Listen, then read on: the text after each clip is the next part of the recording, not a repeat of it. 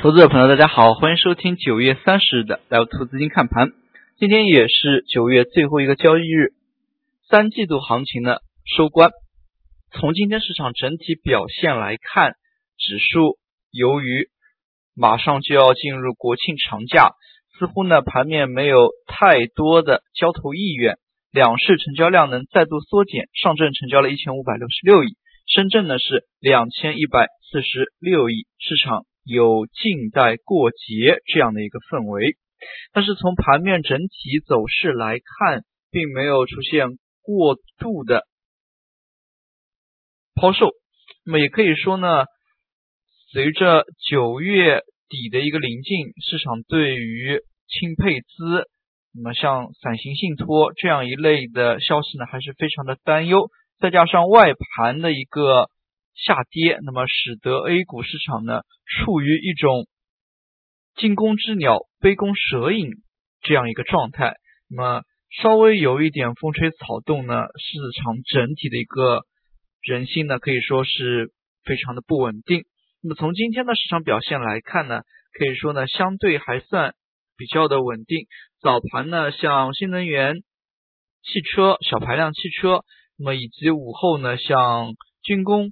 钢铁都是略有炒作，那么像银行板块今天也是小幅收涨，整体使得今天沪指呢是以红盘报收。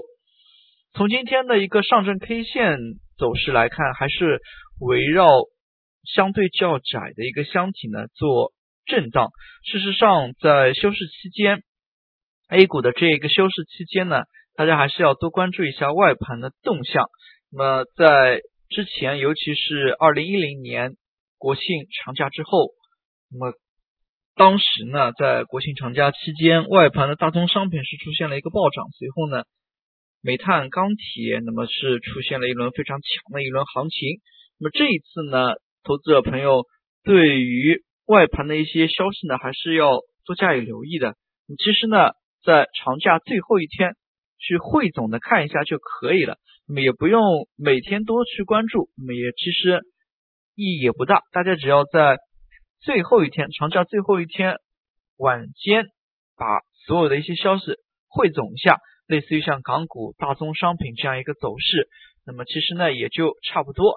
但是这个功课呢，还是最后一天要花一点时间去做。那么从本周的一个市场走势来看呢，创业板相对强势。大家可以看到，创业板周 K 线当中呢是上涨了百分之三左右。其实呢，本周只有三个交易日，创业板借助周一互联网安全、互联网加这样一些题材的一个炒作呢，大幅的上扬之后，其实周二、周三都是小幅回落的态势为主的。可以看出呢，创业板强于。主板，但是这样一个强势呢，也只是一个相对而言，它没有像之前走出的一个连续上涨的这样一个态势。那么这也是要区分来看待的。从今天板块方面来讲，其实呢，最为带动盘面的有国防军工，还有油价下跌所带来的交通运输以及通用航空的一个炒作。从军工板块来看呢，午后还是有两到三家的个股出现了临时停盘。那么这样的一个动作，尤其是盘中的一个停盘呢，可以说也是比较少见的。那么是否有一些大的动作？那么投资者朋友对于相关公司后续公告呢，也可以跟进一下。从今天板块来讲的话，其实。军工板块呢，还是掀起了一轮小幅的涨停潮。大家可以看到，中航系的一些个股呢，那么涨停的不在少数。但是非常有意思的是，像航天系的，今天呢就没有出现涨停个股。大家可以看到，涨停靠前的都是中航系的。那么对于军工这个板块呢，事实上大的一个方向呢，依然还是跟随着。国企改革、资产重组这一块，那么资产证券化、资产重组、国企改革这一块是否能有大的一个空间去挖掘呢，还是非常值得关注的。那么这一块呢，也需要投资者朋友多花一点精力去挖掘。毕竟从现在来看，其实呢，自去年以来，可以说呢，前年以来呢，二零一三年以来，军工的反复的炒作，那么不少的题材呢，已经是炒过好几轮。那么在这样一个情况之下，要再深挖的话，那么还是需要花一点力气的。那么其实呢，在今天，其实钢铁板块也是午后有所异动。那么随着这一轮自六月以来这一轮快速下跌呢，像钢铁、煤炭呢，又是大面积的接近破净的一个价格。那么其实这也是非常不正常的。那么像资本市场在欧美市场当中呢，那么往往在个股股价低的时候，那么有一些大鳄他会采取收购。随后呢，或者说是私有化，那么毕竟在账面当中以及实际市值当中呢，它有一个较大的一个差价，类似于一些个股，比如说它股价七块多钱，那么净值呢有八块多钱，那么事实上呢，在行情低迷的时候，往往是并购重组的好的时机，毕竟二级市场当中的资产价格呢比较低。但是呢，A 股市场当中这一块呢，可能就相对比较匮乏，因为很多资产都是国有资产，那么不可能说是随随便便二级市场当中任何人都能去购买。那么，所以这一次呢，其实通过国企改革呢，其实也是可以激发起资产的活力的。那么，是否在这些大的有产能过剩的行业当中呢，那么有大的一些动作呢，还是可以拭目以待的。那么毕竟像之前呢，也是有国家呢，也是有相关的一些十二大行业的一些装备制造的一些文件。那么投资者朋友呢，也可以随时的留意。毕竟这一些动作呢，不可能一蹴而就，它往往会是一个较为漫长的一个过程。那么需要大家。耐心的去挖掘，耐心的去等待。好的，说了这么多，再回到今天的盘面当中。今天呢，其实银行板块这样的一个拉升呢，对于整体市场呢有一个非常好的支撑作用。大家可以看到，浦发银行今天上涨比较多。那么银行板块的整体稳健呢，也使得沪指最终能以红盘报收。可以说呢，如何？较好的把握指数，那么通过像银行、证券，像这样一些权重类板板块的多加以留意呢，是可以在盘中呢较好的掌握指数的大方向上的一个动态的。最后我们看一下计算机应用板块，那么其实呢，计算机应用板块呢在周一大涨之后呢，随后两个交易日都是持续回落，没有出现持续炒作。虽然部分个股呢有所上涨，但是呢整体上来看，那么还是有所匮乏的。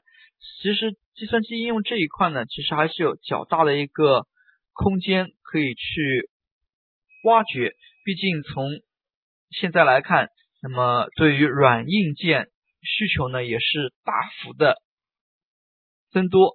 但是如何找到，或者说上市公司如何？运作起这一片蓝海，那么还是需要有较长一段时间的空间的。那么，毕竟像这样的一些产业呢，是需要前期呢是需要有所投入的。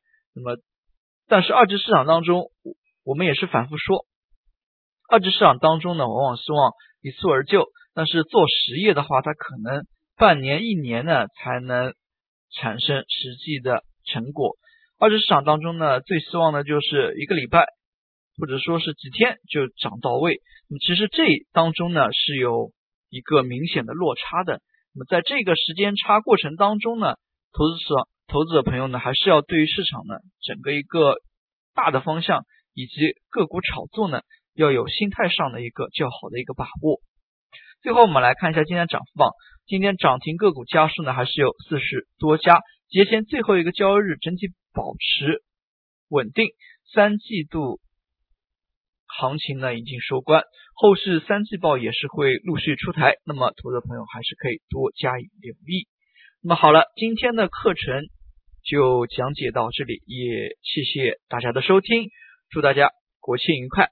那么最后呢，还是要和大家说一下，那么事实上呢，在证券投资过程当中呢，大家也有非常多的一些赚钱的途径。那么打个简单的比方。